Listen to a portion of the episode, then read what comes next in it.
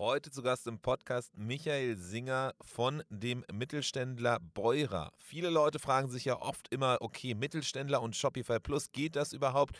Geht es wirklich auch große, komplexe IT-Infrastrukturen auf Shopify bzw. Shopify Plus umzusetzen? Genau das wird Michael hier bei uns im Podcast besprechen, aufzeigen, wie Sie konkret Shopify Plus nutzen und zwar auch den Weg, wie Sie da hingekommen ist, die Entscheidungsfindung. Das ist ja nicht immer ganz leicht, da sich gegen ja oder gegen äh, im, im Rahmen von Regularien, Vorlagen und Co. dann überhaupt erstmal für solch ein neues System einen modernen Weg zu entscheiden mit Shopify Plus und dann aber auch eben, wie sie es konkret nutzen. Headless ist bei denen ein Thema. Das heißt, wenn man immer wieder hier und da solche Buzzwords hört wie Headless oder auch Composable Commerce, hier wird Michael in dieser Folge auf jeden Fall aufzeigen, wie Beurer das konkret für sich nutzt. Also auf jeden Fall eine super spannende Folge. Es geht tiefer rein in all diese ganzen Themen der komplexen IT-Infrastruktur, dessen, was man alles mit Shopify Plus machen kann im großen großen Rahmen, im großen Kontext, auch wie es dazu hinkam, was die Learnings, Erfahrungswerte waren. Also auf jeden Fall super spannend, viel Spaß hier bei dieser Folge.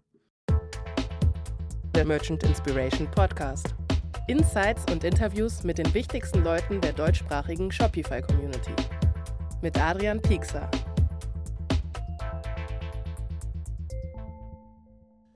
Unser Unterstützer dieser Folge ist Wacklot. Weglot geschrieben, also wie der Weg und dann L-O-T und sie sind Meister, wenn es um Internationalisierung und Übersetzung geht. Ihr kennt es wahrscheinlich, wir haben sie auch schon im letzten Jahr hier öfters erwähnen dürfen, denn es ist einfach das führende Tool rund um Mehrsprachigkeit auf Shopify und daran hat sich auch nichts geändert. Was man vielleicht aber hier erwähnen darf, ist neben eben dem einfachen Interface der Übersetzung, dass es eben erlaubt, volle Kontrolle zu haben mit der automatisierten Übersetzung, die es extrem einfach und schnell macht und trotzdem durch das Interface halt eben du volle Kontrolle hast über die Übersetzung ist eines ganz, ganz spannend und sollte hier auf jeden Fall nicht vergessen werden, wenn wir über Wacklord sprechen, denn neuerdings gibt es neben der Subdomain-Logik auch die Möglichkeit, auf Subfolders zu setzen. Wenn ihr euch fragt, okay, was bedeutet es eigentlich, schaut vorbei im Podcast, aber es gibt bestimmte Brands, die auf jeden Fall eben statt der Subdomain, also en.merchinspiration.com zum Beispiel, eben lieber auf Subfolder-Logik setzen. Das wäre dann eben merchinspiration.com slash en slash und da gibt es auch verschiedene Gründe aus SEO-Thematiken und Co., warum das Ganze Sinn macht. Auf jeden Fall geht das mittlerweile auf Wacklot. ist eine große Neuerung und deswegen freue ich mich hier darüber, das in unserem Podcast erwähnen zu dürfen. Entsprechend, wenn ihr das ausprobieren wollt, wenn ihr an diesem Scheideweg seid, zu sagen, okay, wir wollen Internationalisierung ausprobieren, dann schaut auf jeden Fall vorbei auf unserer extra dafür kreierten Landingpage, denn da erhaltet ihr 20% auf die ersten zwölf Monate mit Wacklot. Einfach vorbeischauen auf www www.merchantinspiration.com slash wacklot. Willkommen zu einer neuen Ausgabe des Merch Inspiration Podcast. Heute wird es komplett komplex. So würde ich das auf jeden Fall mal bezeichnen und ich könnte mir keinen besseren Gast vorstellen als dich, Michael, der hier nämlich mit dabei ist, der einmal komplett in die Kiste greifen kann und aufzeigen kann, was tatsächlich alles möglich ist mit Shopify. Vielmehr auch äh, Shopify Plus tatsächlich, aber es wird ja viel geredet über irgendwie Composable Commerce und so weiter und so fort, wie man verschiedene Rädchen ineinander drehen kann, dass Shopify auch viel, viel mehr mittlerweile ist als eine reine Storefront und irgendwie ein, ein, Tool für kleine Unternehmen. Und Michael, du kannst so ein bisschen aus dem Nähkästchen plaudern, wie ihr eigentlich bei euch im Alltag Shopify nutzt und wie ihr das quasi als Bestandteil von eurer ganzen E-Commerce-Strategie äh, anwendet. Und genau darum soll es heute gehen. Deswegen willkommen hier im Podcast. Hallo Adrian, vielen Dank für die Einladung. Ich freue mich, heute hier sein zu dürfen und so ein bisschen über den Border Case und wie wir das Ganze aufgebaut haben, reden zu können.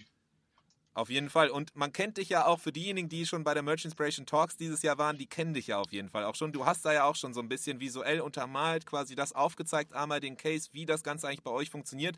Und ich fand das einfach mega spannend, dass eben entsprechend das hier nicht nur visuell einmal festgehalten werden sollte, sondern tatsächlich auch nochmal hier im Podcast, weil ganz oft kommt im Alltag so die Frage, ja, okay, aber Shopify, wie ist das eigentlich in komplexeren Cases? Deswegen cool, dass du nochmal hier dabei bist, nochmal dein Wissen teilst, denn du bist nicht nur auf der Merch Inspiration Talks äh, Stage gewesen, sondern du bist bist ja auch quasi so ein bisschen was wie so der Mittelstandsflüsterer, ne, wenn es um E-Commerce geht. Du bist ja ab und zu schon auf verschiedensten äh, Events und berichtest da auf jeden Fall genau über euren Case und wie das Ganze halt eben so digital bei euch funktioniert.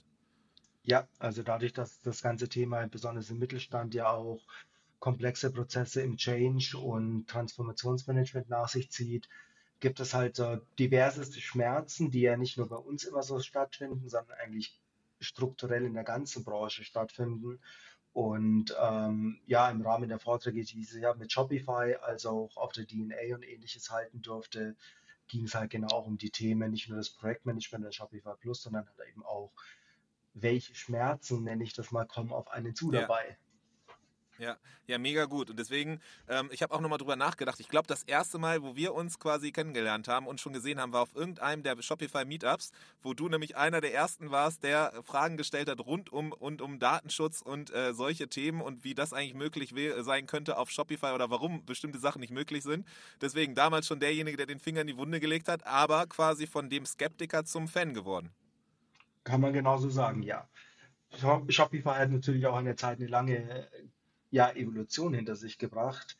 Äh, lang eigentlich nicht, wenn man überlegt, wie jung das Produkt immer noch ist, aber ähm, es hat sich natürlich sehr viel gewandelt und auch sehr rasant gewandelt. Ja, nee, genau. Deswegen, ich habe nochmal drüber nachgedacht und es war wirklich so genau diese, die unangenehmen Fragen, die genau den Finger in die Wunde legen, das kam immer damals von dir. Du bist derjenige, der sich da auf jeden Fall nicht scheut, aber genau das Richtige halt immer fragt und äh, auch hilft, äh, das Produkt zu verbessern und auch hilft da eben entsprechend dann das, das, das System auf ein neues Level zu heben. Wie kam es aber dazu? Warst du schon immer im E-Commerce oder wie, wie bist du quasi zu dem gekommen, was du jetzt machst? Ähm, ich bin da zufällig reingerutscht. Also ich habe eine ganz langweilige Lehre angefangen, Bankkaufmann, und da ist es mir eigentlich nach sechs Monaten schon recht klar geworden, nee, da wirst du nicht bleiben. Ähm, und habe dann eigentlich während der Ausbildung schon angefangen, so die ersten HTML-Schritte zu machen, ähm, Affiliate-Marketing mir anzuschauen, aufzubauen. Und ich bin dann nach dem, nach der Ausbildung auch recht schnell geflüchtet, eigentlich mit dem Tag des Bestehens. Ähm, bin dann in den BWL-Studium mir gedacht, okay, jetzt vielleicht lernst du da mehr. Ähm, und im Aber nicht. Studium, naja, nicht nicht der Fall. wirklich. Also ich konnte Bücher lesen, ja. Ähm, aber im Studium praktisch war es dann eigentlich schon so, dass ich dann parallel mein eigenes kleines Unternehmen dort aufgebaut hatte, dort dann erste, erste sogenannten damals Paid Mailer Affiliation Programme, damit mein Studium auch zum Teil querfinanziert habe. Ähm, kam dann exzessiv mit Gaming ins, in, ins Gespräch oder in Kontakt, World of Warcraft speziell. Und ähm, darüber kam halt der Kontakt zu MMOGA Limited, kennt der ein oder andere Hardcore-Gamer. Ähm, der Inhaber und ich haben uns gut verstanden. Er hat gesagt, ja, berate uns mal. Wir suchen jemanden, der ein bisschen sich im E-Commerce so angelernt und auskennt, weil er es doch relativ neu zu dem Zeitpunkt alles war. Gab auch keine Kurse, keine Vorlesung, nichts. Ähm, ja, und äh, das war dann nach dem Studium auch direkt der erste Job. Ähm, vom ursprünglich mal geplanten, hey, komm zu uns als Affiliate Manager, war ich am zweiten oder dritten Tag dann der Marketing- und Finanzvorstand da drin ähm, und durfte gemeinsam mit einem sehr tollen Team MMOGA halt ähm, aufbauen und halt als europäischen Marktführer etablieren. Und von da ging es eigentlich nur noch durchs E-Commerce weiter. Okay, crazy. Das heißt, so aus Langeweile in den E-Commerce gestolpert und dann relativ schnell die nächsten Schritte gemacht und Ja. dann über halt verschiedene Stationen dann jetzt eben zu, zu dem gekommen, zu der Station, wo du jetzt gerade aktuell eben auch bist, nämlich bei Beurer. Genau. Was machst du bei Beurer? Ähm, ich bin bei Beurer der Director D2C Infrastructure. Sperriger Name. Ähm, ich habe nichts Dooferes gefunden, ganz offen gesagt. Ähm, Im Endeffekt ist meine, mein Bereich ähm, sowohl ähm, verantwortlich für die Tochter Beurer Europe GmbH, das heißt, ich bin da quasi Geschäftsführer dort. Ähm, zum anderen aber sind wir halt eben für die komplette IT-Technik im E-Commerce-Bereich, für das Endkundengeschäft zu, ähm, verantwortlich. Wobei da noch viel mehr dazu gehört. Da kommen Legal-Aspekte dazu, Regulatory kommt hinzu. Mittlerweile ist jetzt auch B2B2C dazu gekommen. Ähm, die kompletten Datenflows, die Bereitstellung der Daten, die Ermöglichung von Auswertungen, alles. Also im Grunde kann man uns fast so als Unternehmen oder nicht fast, wir sind Unternehmen in Unternehmen und wie man in Bayern so sagen würde, die eierlegende Wollmilchsau. Das heißt, wir müssen alles können und sollen ein kleines Team dabei sein.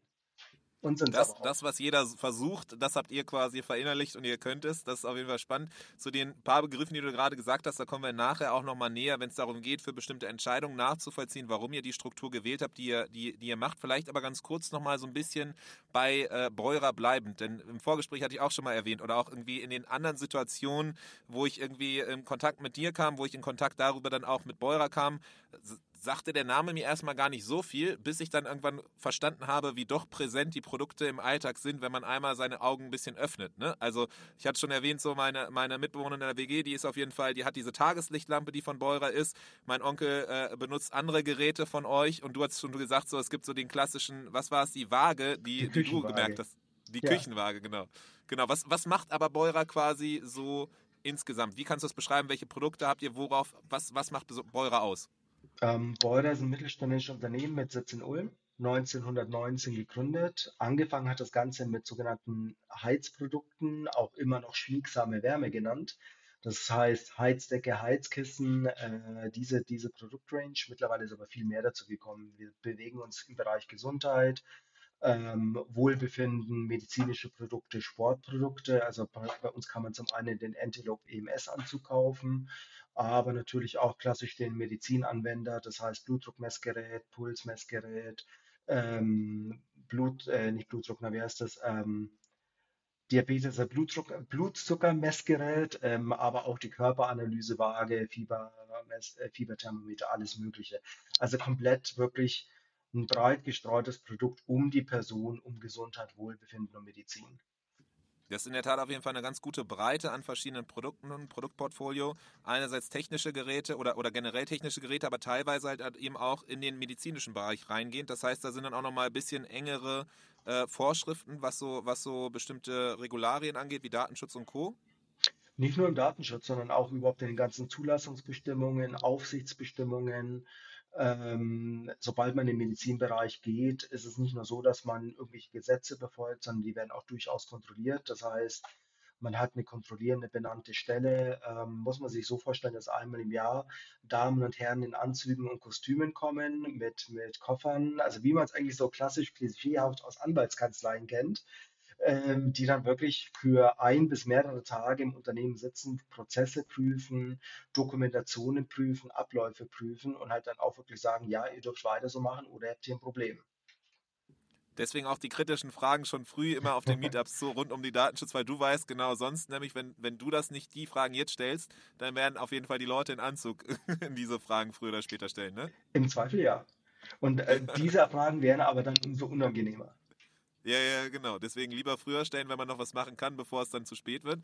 Ähm, wie wichtig ist dann aber der Online-Shop tatsächlich?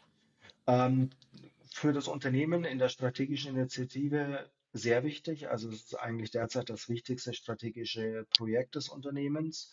Soll zu einem festen, festen Standbein ausgebaut werden.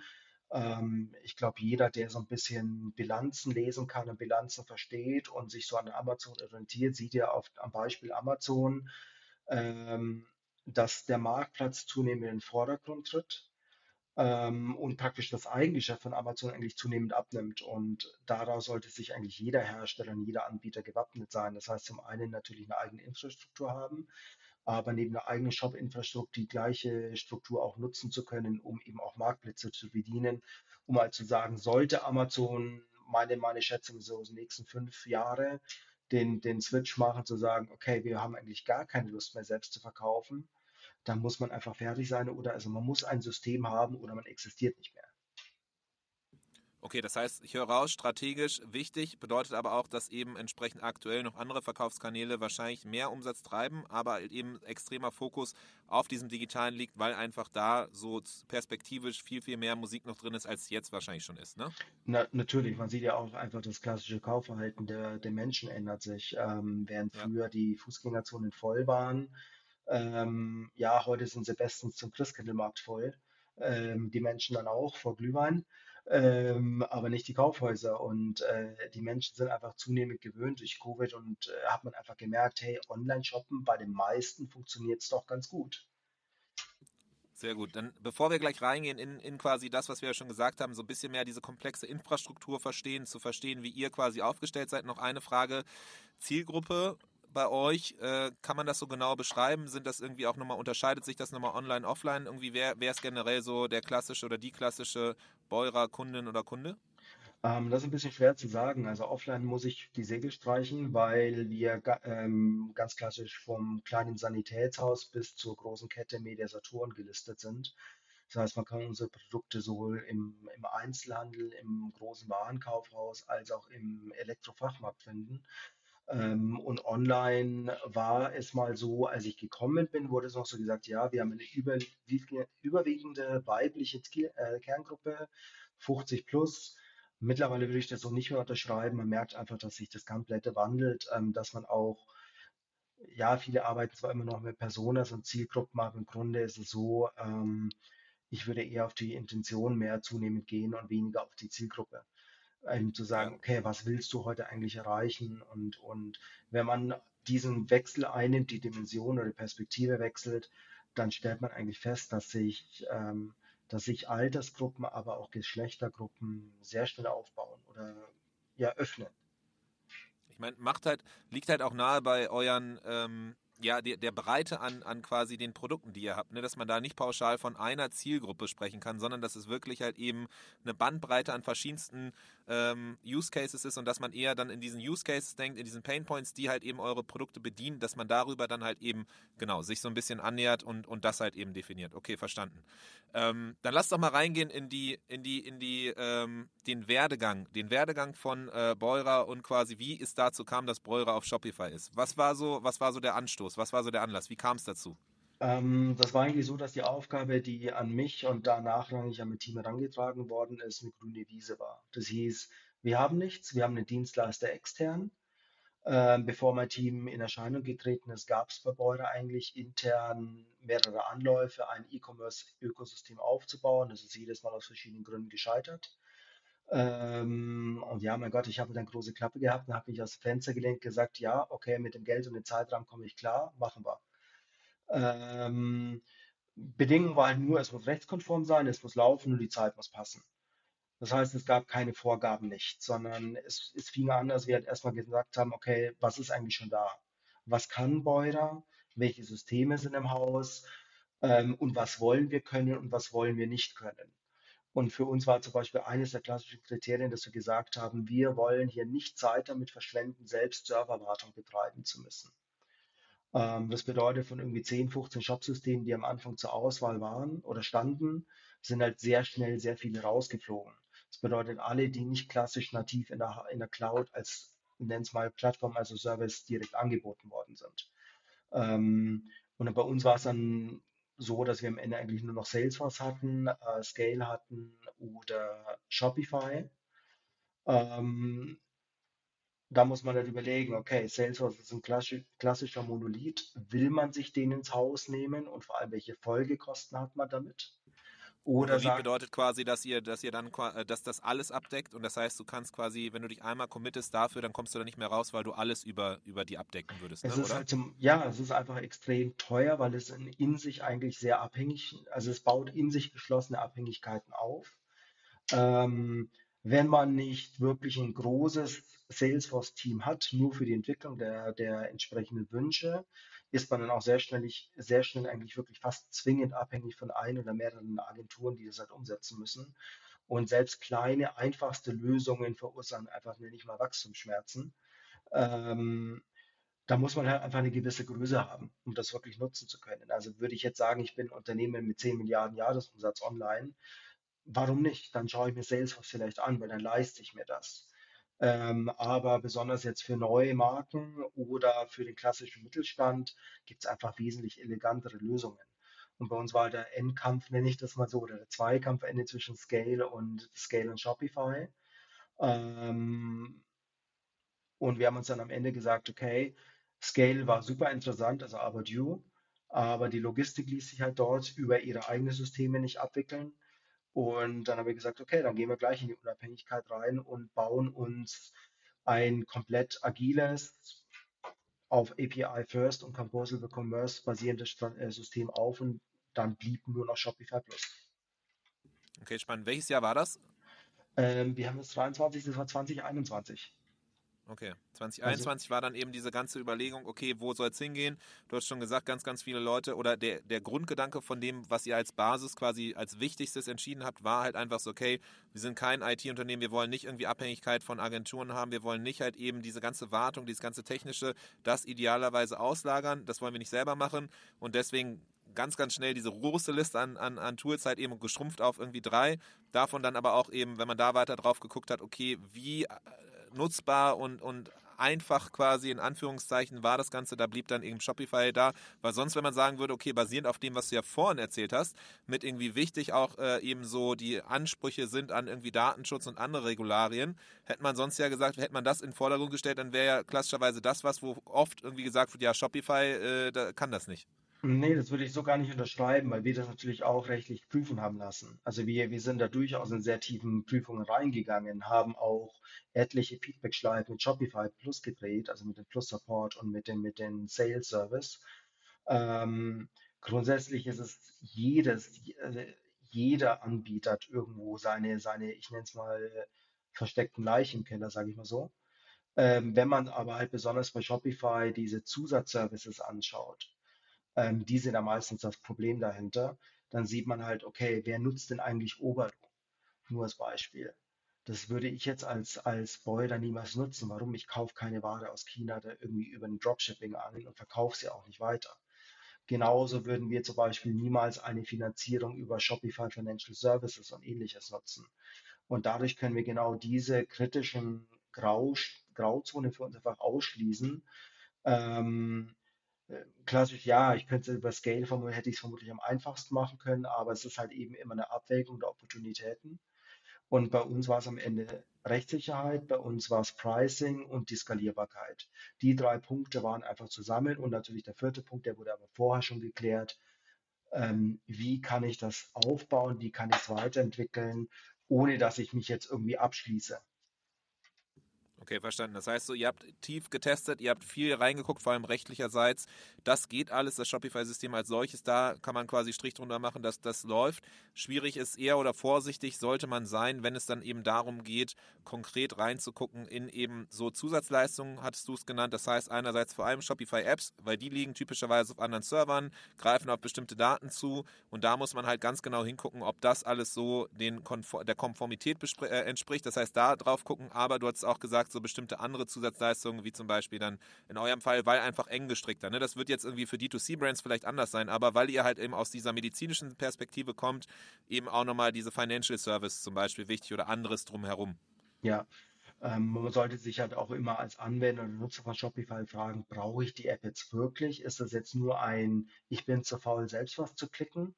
Oder ist es wirklich eine Erweiterung von Fähigkeiten, die ich nicht habe? Und ähm, wenn man das beleuchtet, dann sieht man sehr schnell, dass man die meisten Apps einfach wirklich nicht braucht. Man kann sehr, sehr, sehr nahe am Standard bleiben. Das sind wir auch. Und vor allem dadurch, dass wir wirklich mit einer Headless Commerce Storefront arbeiten, ist Shopify bei uns am Ende nur ein Checkout-System. Ähm, und, und die Sachen, die wir im Einsatz haben, sind dann mehr bei uns selbst entwickelte Apps, wo wir sagen, okay, die Logistik muss angebunden, die Buchhaltung, ähm, brauchen wir einen Service dafür, Pathway zum Beispiel in unserem Falle, oder ähm, wir haben wir haben einfach unser Data Warehouse drüber angeschlossen. Das sind Sachen, die wir das selbst geleistet haben, wo wir gesagt haben, okay, hier ist eine schöne API, hier ist eine schöne Dokumentation. Damit spare ich mir die Apps. Okay, verstanden. Sehr gut.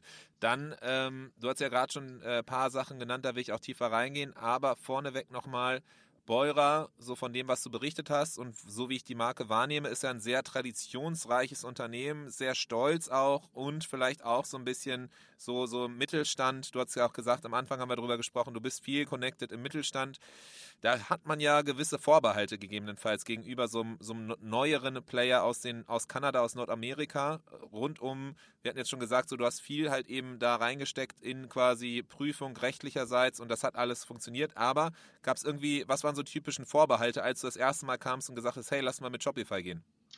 Ähm, muss man fairerweise dazu sagen, dass ich freie Hand bekommen habe. Ähm, also sprich, ähm, ich habe halt eine, eine, Geschäftsführungsrunde, die sagt, okay, du bereitest uns das auf, du präsentierst, du sagst die für und wieder ähm, und dann entscheiden wir darüber. Und ähm, meinem Team und mir wurde halt sehr viel Vertrauen entgegengebracht, dass wir das halt auch frei anschauen durften. Und ähm, ich habe eine erste Entscheidung treffen lassen, die halt dann eben zwischen diesen drei lief, wo einfach ganz klar das komplette Modell auf Shopify lief unter dem Vorbehalt, einen zweiten Termin, den wir dann gemacht haben, lasst uns das datenschutzrechtlich und rechtlich alles nochmal durchprüfen, können wir damit leben. Ähm, und erst nach dieser zweiten Prüfung, die er dann wirklich auch für uns gesagt hat, okay, können wir machen. Danach ging es weiter und haben dann uns final auch für Shopify entschieden. Okay, und gibt es irgendwie Vorbehalte, die du merkst, wenn du jetzt mit anderen Mittelständlern drüber sprichst, die, die immer wieder kommen? Irgendwie so ein bestimmtes Pattern, was du immer wieder siehst, immer die klassischen Argumente? Nee, das würde ich so jetzt eigentlich nicht sagen. Ähm, es ist eher vielleicht die Unkenntnis oftmals da. Also viele fokussieren sich dann auch auf vermeintlich bekannte Namen wie Magento, wie Shopware, wie Oxid oder was auch immer da alles am Markt rumläuft. Ähm, viele wollen dann irgendwie eine Struktur auch gar nicht aus der Hand nehmen und leisten sich halt eine IT-Abteilung, die halt Serverwartung alles macht. Die Frage ist halt, ob man es muss. Und ist man wirklich in der Lage, mit einer eigenen Abteilung besser zu sein, als es ein Shopify wäre? Also man muss einfach wirklich eher seinen, seinen Gedankengang, also praktisch, was ist mein eigener persönlicher Anwendungsfall als Unternehmen XYZ? Das muss man eigentlich eher beleuchten. Ähm, Klar, es gibt Okay. ein paar alles aus Deutschland heraus und was auch immer, dann fällt es halt aus.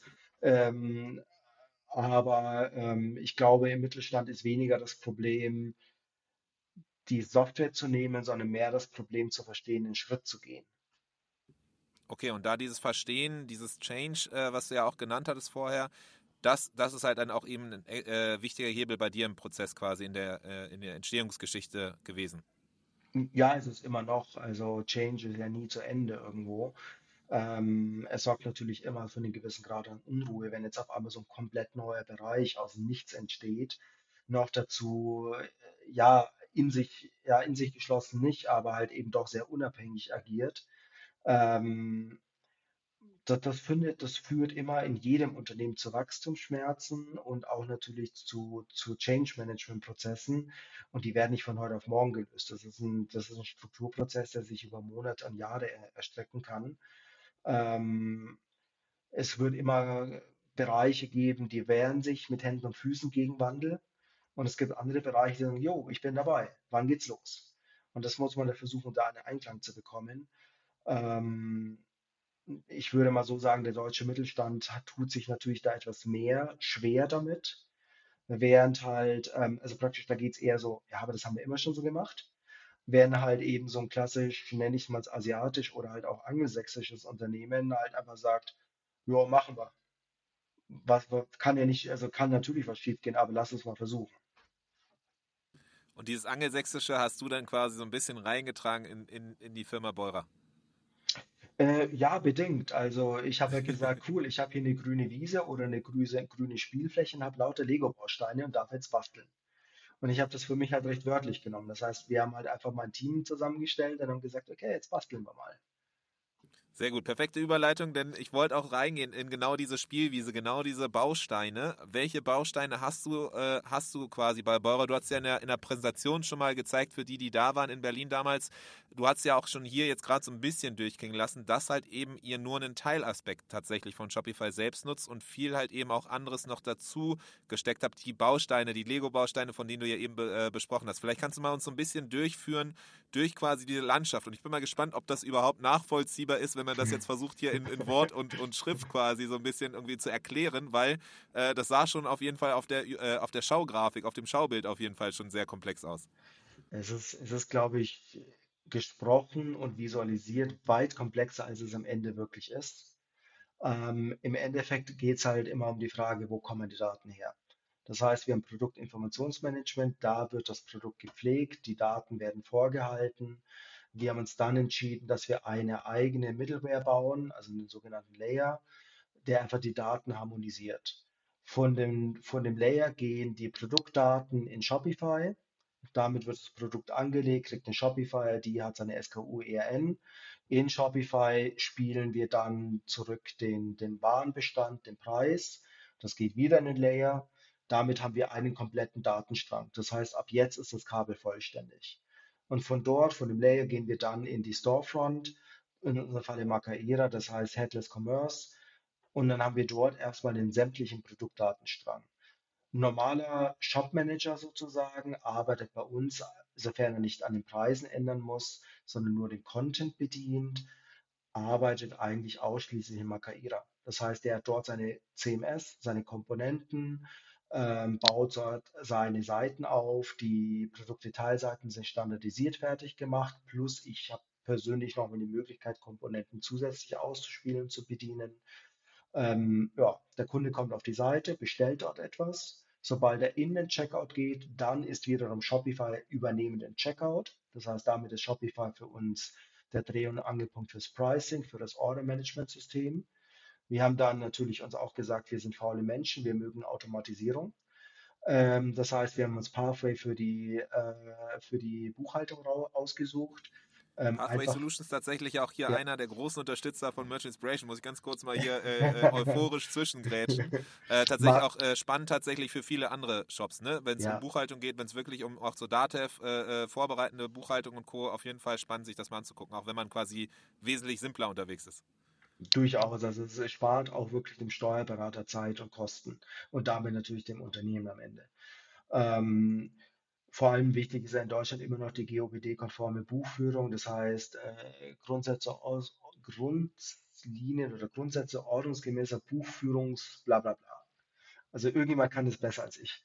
Ähm, dann haben wir, ähm, was wir jetzt gerade neu aufbauen, wir setzen bei uns nochmal, weil ja Marktplatzkanäle und ähnliches zukommen, wird jetzt aus Shopify nochmal JTL als Warenwirtschaft angebunden.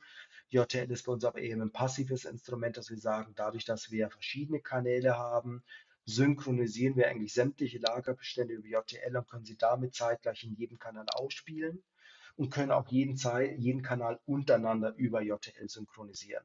Was für uns halt dann bewirkt, dass wir Überverkäufe damit nahezu ausschließen können. Ähm, was, glaube ich, das größte Schmerzthema für viele Händler ist, dass ich sage, hey, ich habe 20 Kanäle, ähm, ich habe das Produkt aber nur fünfmal verfügbar. Wenn ich jetzt gleichzeitig 20 Sales bekomme, habe ich ein Problem. Ähm, entsprechend kann ich über JTL halt einfach dort am Ende dann auch mehr steuern. Ähm, ja, von JTL haben wir dann Channel Advisor mittlerweile angebunden und von Channel Advisor gehen wir halt in, in der, in der Endausprägung über 40 verschiedene Marktplätze. Zusätzlich haben wir noch Microservices, die halt für uns sagen, hey, ähm, ich möchte zum Beispiel automatisiertes Bestellwesen. Ich habe mich halt mal hingesetzt in der Pause, nenne ich das jetzt mal so, und habe gesagt, okay, was ist eine klassische Lagerbestandsformel, wie baue ich die auf? Äh, unsere Inhouse-IT, also wir haben eine System-IT im Haus noch sitzen, ähm, ein cooler Mitarbeiter dort, der verstanden hat, was ich gebraucht habe, der hat einfach über SharePoint, hört sich jetzt lächerlich an, aber ja, geht über SharePoint problemlos hat gesagt, okay, ich hole mir über die API einfach meine durchschnittlichen Verbrauchsdaten, habe meine Lagerformel, die er von mir bekommen hat, hinterhergelegt. Ja, und jetzt wird halt einmal in der Woche voll automatisch bestellt, was wir eigentlich nachbestücken müssen. Das bedeutet, im Endeffekt musste dafür halt keine Planstelle aufgebaut werden, sondern die Leute, die da waren, konnten sinnvoller eingesetzt werden. Ähm, und das sind so lauter so kleine Microservices, die wir sehr gut versuchen zu dokumentieren dadurch, dass es eben so ein Lego-Baukasten ist mit der API, können wir alles ansteuern oder, oder auch aussteuern. Ähm, und es, das bewirkt einen hohen Automatisierungsgrad. Und eigentlich Stark. ist das schon also die ganze Landschaft. Das wollte ich gerade sagen, das ist auf jeden Fall eine Riesenklaviatur vom, vom E-Commerce, eigentlich fast quasi jedes Toolstack oder Tool, was man irgendwie einarbeiten kann. Also es ist perfekt, um nachher nochmal reinzugehen in quasi, was bedeutet eigentlich Composable Commerce. Aber äh, um nochmal ganz kurz ein bisschen zu, zusammenzufassen, was du da gerade quasi so äh, aufgezeigt hast, wenn man es ganz, ganz stark vereinfachen will, würde ich es mal jetzt und, und unterbrich mich gerne jedes Mal, wenn ich irgendwie, falls ich komplett falsch liegen sollte, aber in so drei Bereiche unterteilen. Erstmal, um sich das nochmal ein bisschen mehr bildhaft vorzustellen. Du hast quasi alles, was quasi im Backend-Hintergrund passiert mit irgendwie Datenstrukturierung, Produktinformationsaufbereitung, Verarbeitung und so weiter. Dann hast du halt quasi so Shopify, wo ja, sagen wir mal, die Transaktion am Ende durchläuft ne, und dann irgendwie auch die transaktionsrelevanten Daten über Pathway Solutions dann halt eben quasi als Anhängsel an den Shop übertragen werden und dann hast du quasi die Storefront, die ja typischerweise bei vielen tatsächlich, die auch hier zuhören werden, ähm, klassischerweise über den Theme Editor, also die, die Shopify Storefront laufen wird, habt ihr quasi entkoppelt und deswegen Headless, weil quasi der Kopf entfernt wurde und habt äh, vorne dann halt eben ein anderes Tool dran gesetzt, nämlich mit Makaira, sodass dann eben ihr da nochmal eine andere Art und Weise der Flexibilität vorne rum habt. Also diese drei Bereiche, das so grob quasi, um das so ein bisschen vereinfacht darzustellen, passt. Würde ich, würde ich so sagen, ja. Man muss natürlich auch immer noch, jetzt kann ich auch jedem immer als Rat geben, so sehr wir mit Makaeda zufrieden sind, Shopify entwickelt sich ja auch immer weiter. Ähm, also man sollte die Architektur auch immer permanent hinterfragen. Das heißt, bitte nicht auf die Idee kommen, alle zwei oder drei Jahre alles neu zu bauen, das nicht.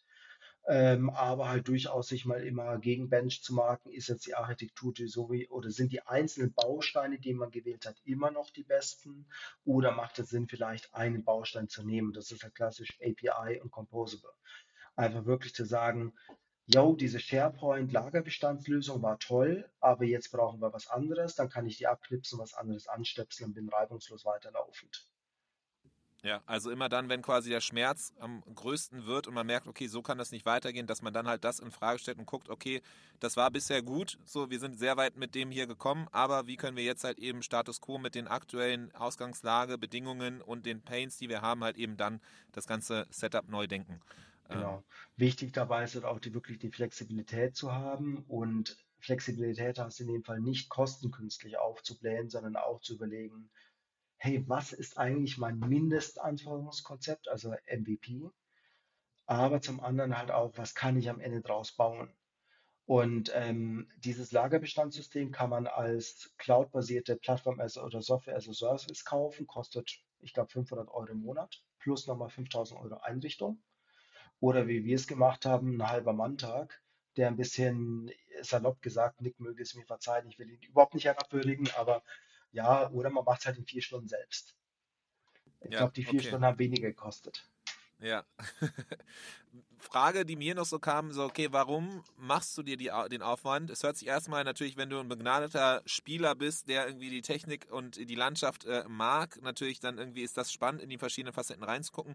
Aber warum braucht es diese Komplexität? Warum zum Beispiel, wenn wir jetzt mal diese Head, diesen Headless-Ansatz, ne? Warum braucht es überhaupt quasi das Entkop die Entkoppelung der Storefront von Shopify? Ähm, in unserem Fall war halt einfach das auch die Anforderung an, an Layout und CMS. Ähm, nichts gegen Shopify, wenn ich im Standard-Layout äh, bleiben kann oder in Templates und Themes bleiben kann, alles gut.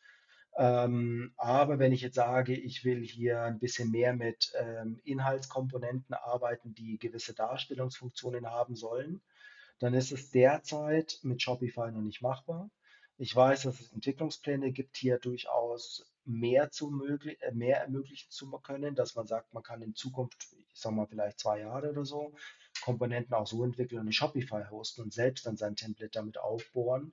Aber es ist halt noch nicht fertig. Wann es kommt, keine Ahnung. Ähm, ja. Aber wenn ich halt eben auch wie, wie in unserem Fall der regulatorische Anforderungen und ähnliches habe, dann kommt man mit einem Standard-Layout einfach sehr schnell an seine Grenzen. Und ähm, dann kann ich halt entweder so wie Storyblock aufbauen oder Contentful oder halt in unserem Fall immer Kaira. Ähm, und man sollte sich halt überlegen, wenn man einen Weg dahin geht, was will man eigentlich noch? Bei unserem Fall geht es ja um viel, viel mehr. Da geht es ja auch um AB-Testing. Ähm, dann geht es halt um Plattformunabhängigkeit. Ähm, die Struktur ist so aufgebaut, dass wenn wir fertig sind, in die Münchner Fußgängerzone hingehen könnten und einen Pop-up-Store eröffnen können. Der Kunde kann vor Ort anfassen was er erklärungsbedürftig erklärt braucht, kann es online kaufen im Laden.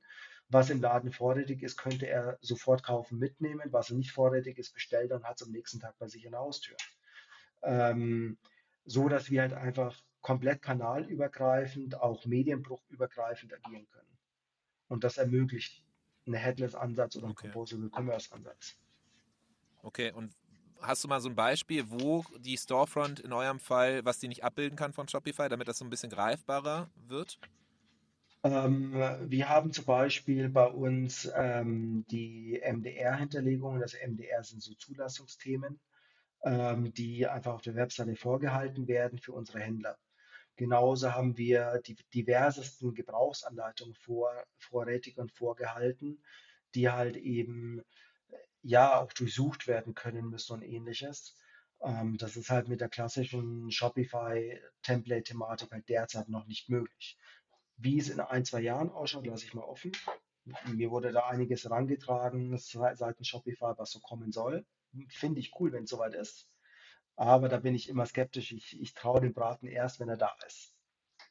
Sehr gut. Das ist auf jeden Fall bei, bei Shopify auf jeden Fall auch gut so, denn wenn man sich daran erinnert, wie äh, oft schon Sections Everywhere immer äh, äh, quasi später dieses Jahr irgendwie angekündigt wurde und dann drei Jahre später kam es dann tatsächlich. Es kam, immerhin es kam. Ne? So, so viel muss man sagen, aber es kam später als gedacht. Ähm, okay, heißt so grundlegend mein Verständnis, wenn es halt sehr in die Tiefe geht von Datenaufbereitung und Datenstrukturierung und Co., da ist einfach, da kommt Shopify an Grenzen. Ähm, ja, würde ich durchaus so sehen.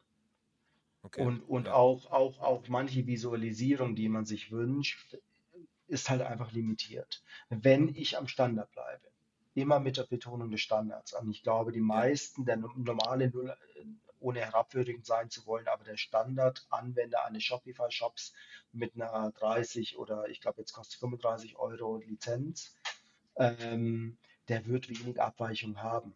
Der kann sein Content da drin aufbereiten, fertig. Ähm, ja. Aber wenn man halt dann weitergehen will und wirklich Strecken, also komplette Touchpoint-Strecken aufbaut, da ist man, da, dort ist man am Ende dann.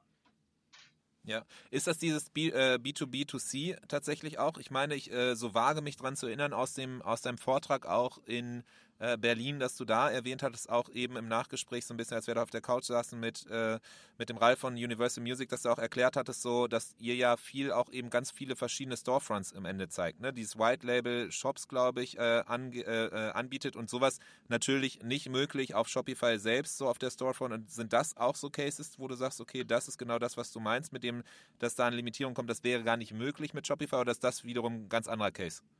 Ähm, der Punkt ist halt, ähm, mit einer Headless Storefront oder Composable Storefront haben wir halt die Möglichkeit, diverseste Designs in einen Shop laufen lassen zu können. Das heißt, ich kann halt sagen, ähm, wir haben es jetzt organisatorisch absichtlich getrennt, recht technisch hätten wir es nicht trennen müssen. Wir haben Antelope, also Antelope, nicht mit I, äh, für Sport EMS. Die laufen im Wesentlichen auf der gleichen Infrastruktur, haben aber einen komplett anderen Look and Feel als Boulder als solches. Beides läuft aber der gleichen Plattform ähm, und beides könnte am Ende in den gleichen Shop reinlaufen. Wir haben es aus, wie gesagt, internen Gründen getrennt, aber es wäre damit möglich. Genauso ist halt, eine, ist halt möglich zu sagen, okay, ich biete jetzt, wie du schon sagtest, Dropshipping an oder ich biete White Label an. Das heißt, ich habe im Hintergrund einfach ein fertiges Setup und kann über das Frontend ähm, ausspielen, wie ich will. Und ähm, in unserem Fall ist ja so, wir haben ja durchaus eben eine weltweite Organisation, nicht nur in Deutschland stehend, Beute, USA, was auch immer, ähm, und haben hier alleine auch zum Teil wirklich den, den Anforderungsgedanken, dass wir sagen, die USA muss ihre Storefront noch mal ein bisschen eigenständiger pflegen können, auch vielleicht, wenn es am Ende in die gleiche Architektur geht, als es Deutschland macht. Ähm, und das ist halt mit einer Composable und Headless Commerce Storefront möglich. Okay, also ist auf jeden Fall. Ja.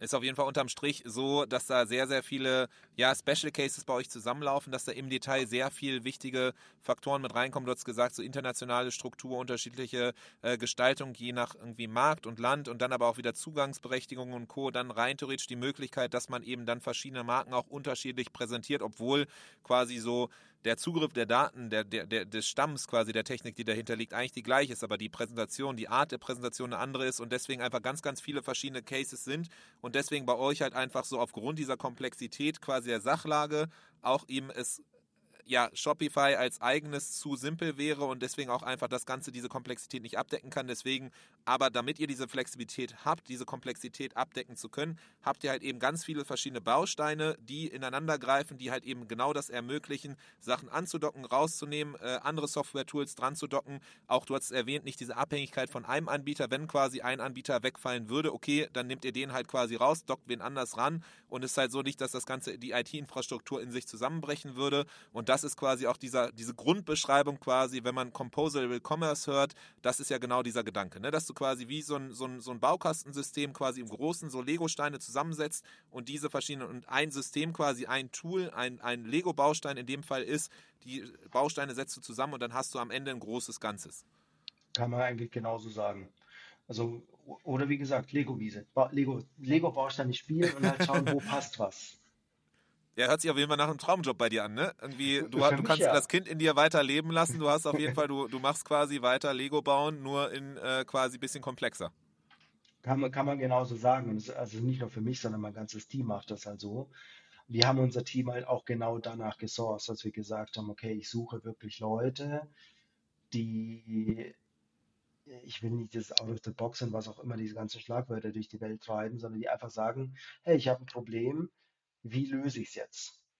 Und halt einfach versuchen, wie kriege ich es auch nicht nur möglichst teuer gelöst, sondern wie kriege ich es möglichst effizient gelöst und wie kriege ich es schnell gelöst. Ja, cool. Das heißt, so sehr komplex vielleicht hat man jetzt beim Zuhören nicht alles im Detail verstanden. Da empfiehlt es sich dann auf jeden Fall nochmal vielleicht tiefer reinzugucken in quasi die Präsentation äh, von, von, der, von, dem, äh, von der Konferenz oder zu gucken, wo du das nächste Mal wieder als Speaker quasi unterwegs bist, um dann so ein bisschen sich im Detail mal auszutauschen. Auf jeden Fall Takeaway hier, so es kann sehr, sehr komplex werden. Man kann das alles aber auch abbilden und es ist super spannend halt eben zu sehen und zu hören, was du da beschreibst halt eben, ne? Und irgendwie auch, auch äh, was du in anderen Fällen schon beschrieben hast, was, was da alles noch möglich ist. Das ist halt Wahnsinn. Das würde auch wahrscheinlich hier in dem Podcast zu kurz kommen. Äh, also, oder da ist gar nicht so der Raum, da in, in Fülle quasi das alles, was du hier angerissen hast zwischen den, den Zeilen quasi. Jedes einzelne System als solches hat ja nochmal unfassbare Learnings und irgendwie Erfahrungswerte und irgendwie zu da nochmal reinzutauchen, zu verstehen, wie ihr quasi das aufgesetzt habt. Das machen wir dann irgendwann anders nochmal, aber vielleicht ähm, so, so letzte Fragen noch zum, zum Schluss. Ähm, ich bin ja immer ein Freund davon, auch so Learnings, Erfahrungswerte. Ne? Irgendwie ist da irgendwas, wo du sagst unterm Strich, oha, das hätte ich mir rückblickend irgendwie anders vorgestellt, das hatte ich mir irgendwie einfacher vorgestellt. Ähm, mit Shopify selbst per se nicht, eher organisatorisch würde ich jetzt im Nachhinein doch ein paar Learnings oder bei anderen in meiner Rolle Learnings mitgeben. Ähm, mein Erfahrungswert ist dann doch eher zu sagen, okay, ähm, versucht sowas nicht in eine existierende in, äh, Struktur einzubauen, sondern ihr müsst eigentlich aus der Struktur ausbrechen und sagen, okay, ich baue ein wie auch immer geartetes E-Commerce-Team oder was auch immer auf und sage, dieses Team hat eine Freiheit, sitzt vielleicht sogar räumlich getrennt und schafft es, sämtliche Disziplinen von Entwicklung über Performance Marketing, über Content, über SEO, was auch immer in sich geschlossen abzubilden. Das würde dann jetzt natürlich nicht mehr von jemandem wie mir alleine geleitet werden, sondern würden vielleicht dann eben noch ein, zwei weitere Spezialisten, die da sitzen, die dann eben so ein Triumvirat oder ähnliches bilden, jeder mit seiner fachlichen Expertise und ein Team darunter. Ähm, das heißt, äh, man hätte eigentlich ein zweites Unternehmen neben dem Hauptunternehmen stehen. Hört sich zwar immer ein bisschen doof an, aber die Entscheidungen sind, glaube ich, schneller, effizienter und man, man ist auch in der Umsetzung meiner Meinung nach schneller damit. Ähm, ich kenne wenige Unternehmen, wo es wirklich gut geklappt hat, das in einem Prozess, also im strukturierten Prozess laufen zu lassen, das heißt, in die, ähm, in die Hierarchie einzuintegrieren. Ähm, dahingehend wäre das so eine meiner Empfehlungen. Ähm, das andere, was ich sagen würde, ähm, weit mehr kommunizieren, als ich es durchaus immer wieder mal gemacht habe. Ich bin halt zu sehr in meiner kleinen eigenen Welt dann immer wieder mal abgerauscht. Ähm, da kann ich auch nur empfehlen, wenn jemand in der Rolle ist, so ein Team aufzubauen, holt euch eine richtig, richtig gute rechte Hand. Ihr braucht eine Person, der ihr absolut vertrauen könnt. Die Person, die euch, euch mal ein Stoppschild vor die Nase halten kann und darf, der das ihr auch respektiert um halt mal kurz einen Schritt zurück machen zu können, um mal auszutauschen, wirklich Feedbackrunden fahren zu können. Ähm, damit lässt sich wirklich viel vermeiden, was so an Konflikten entstehen kann. Ähm, ich glaube, das sind wirklich die beiden Hauptlearnings, die ich hier mitgeben kann, so im Change. Und ansonsten nicht anders machen, sondern was bei Beurer eigentlich gut war, ist, dass ganz klassisch der Aufsichtsrat als auch die Geschäftsführung hinter dem Thema steht, dass man ganz klar kommuniziert, hey, das ist das strategisch wichtigste Projekt bis dann und dann. Ähm, nur damit bekommt man auch etwas auf die Straße gestellt, weil sonst versumpft sowas in großen Organisationen. Okay, sehr cool. Das heißt, das ist auf jeden Fall so der Fokus auf Change und alles, was quasi mit diesem Prozess der Kommunikation, dem, dem, ja, den Menschen auch dahinter quasi zu tun Das vor allem so viele Learnings da äh, gewesen und Tipps, die du, die du, die du so auf jeden Fall mitgeben kannst. Das ist auf jeden Fall sehr spannend. Denn ich glaube auch so, vielleicht macht nicht jeder so, eine gro so ein großes, komplexes System, wie, wie, wie du es jetzt beschrieben hast, aber alleine ähm, so, so Migrationsprojekte, das heißt einfach ein Plattformwechsel von irgendwie einem Shopware rüber zu Shopify oder auch irgendwie anderen, Oxid, was auch immer, merken wir auch immer, dass da alleine auch natürlich eine Veränderung stattfindet und dass da alle verschiedenen Bereiche abgeholt werden, dass die verschiedenen Leute auch verstehen, warum dieser Schritt notwendig ist, dass nicht so ein Gräuel passiert, dass Leute denken, hey, das war doch aber alles super, so warum sollen wir das machen oder die da oben oder wer auch immer, so dass das auf jeden Fall alleine da kann man das auch wieder die, die Learnings oder deine Perspektive auch wieder äh, äh, äh mitnehmen und dann drauf äh, auch was für sich für sich halt mitnehmen äh, an Learnings. Ja. So total vielleicht, gut. Vielleicht ähm, auch unabhängig unabhängig davon würde ich auch ganz klar jedem empfehlen, der in dieser Rolle ist, macht einen Scope. Also hört sich jetzt so banal an, ja, der Scope ist der neue Shop. Ja, aber was ist in diesen ersten Iterationsstufen wirklich drinnen? Und schmeißt alle Schattenprojekte dann raus. Also, das heißt, ihr habt einen Shop, okay, das ist der MVP, was ist im MVP drin?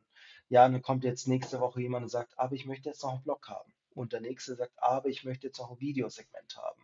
Dann müsst ihr einfach wirklich das Rückgrat haben zu sagen, in der Grundstrukturierung, in der Grundpriorisierung ist das nicht enthalten. Ja, wir nehmen es auf, in dem Backlog, was auch immer, aber es ist halt nicht Schritt 1. Wenn ihr das nicht auf die Reihe bekommt, sage ich jetzt mal aus meiner, mit meiner blumigen Wortsprache, ähm, ihr werdet euch keine Freunde im Team machen. Euer Team wird sonst demotiviert. Auch andere Bereiche werden demotiviert, weil die Erwartungen natürlich an euch steigen. So, ja, der hat jetzt aber den hat er das gemacht, dann muss er das für mich doch auch machen. Ähm, vermeidet das. Das tut nur weh. Okay. Also das heißt, so Scope gleich Anforderungskatalog im Grunde, Anforderungskatalog erstellen zu, und dann wirklich auf das Essentielle fokussieren. Was ist wirklich so, ohne das kann man nicht live gehen, ohne das funktioniert das Ganze nicht mehr. Und das äh, dann einmal festhalten, definieren und alles, was danach dann quasi noch zusätzlich kommt, als quasi nice to have, das dann in Prio 2, Prio 3 halt später eingliedern, aber voller Fokus dann, wenn man einmal quasi sagt, okay, man macht das jetzt, dann voller Fokus darauf. Genau. Und auch wirklich die Fokussierung committen. Das heißt wirklich zu sagen, wer sind die wesentlichen ja. Stakeholder? Eine Geschäftsführung, eine E-Commerce, ein Marketing, ein Kundenservice, eine Logistik, was auch immer. Die müssen committen. Die müssen ganz klar sagen, uns allen, die wir jetzt hier im Raum sitzen, ist bewusst, das ist jetzt das Scope für die nächsten, sagen wir mal, sechs bis zwölf Monate. Und auch in dem vollen Bewusstsein, wenn ich jetzt nicht einen absoluten hochrelevanten Showstopper habe, dann passiert da nichts. Dann bleibt es liegen, bis wieder das Scope angepasst wird, weil der erste erfüllt ist. Klar, es gibt immer kleine Veränderungen, das ist normal und eine gewisse Agilität muss ich haben. Ähm, aber ich darf nicht auf einmal von, ich baue Neuschwanstein als 3D-Puzzle nach, darf ich nicht auf einmal in der Golden Gate Brücke auf einmal rauskommen. da gibt es ja auch verschiedenste Memes immer wieder, wenn man so ein bisschen drauf guckt, was, was, was da alles so rund um Projektmanagement äh, und Co. Ähm, macht total Sinn, klingt total logisch, klingt auch teilweise einfacher, als dann in der Realität wirklich ist, wenn man mal selber durchläuft. Das ist halt der Klassiker bei dem Ganzen.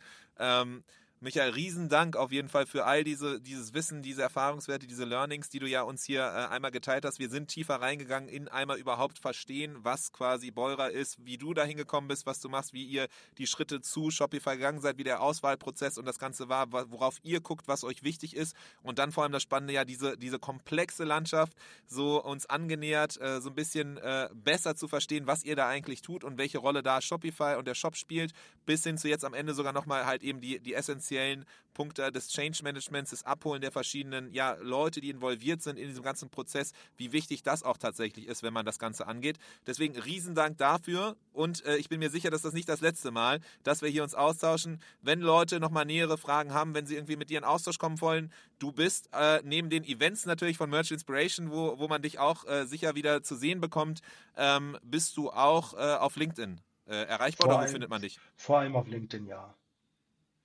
am besten da eine kurze Nachricht schreiben, um was geht's, dann, dann weiß ich auch, hi. Cool, ja, dann lass dann, dann alle, die hier zuhören und sagen, okay, das ist mega spannend, da möchte ich mehr zu haben, gerne auf jeden Fall auf LinkedIn den Michael anschreiben. Ähm, ansonsten sage ich dir erstmal hier Riesendank, dass du da warst, Riesendank fürs Teilen deiner, deines Wissens und bis zum nächsten Mal. Mach's gut. Vielen Dank, ebenso. Das war der Merchant Inspiration Podcast in dieser Woche. Wenn du es noch nicht getan hast, abonniere uns. Bis zum nächsten Mal.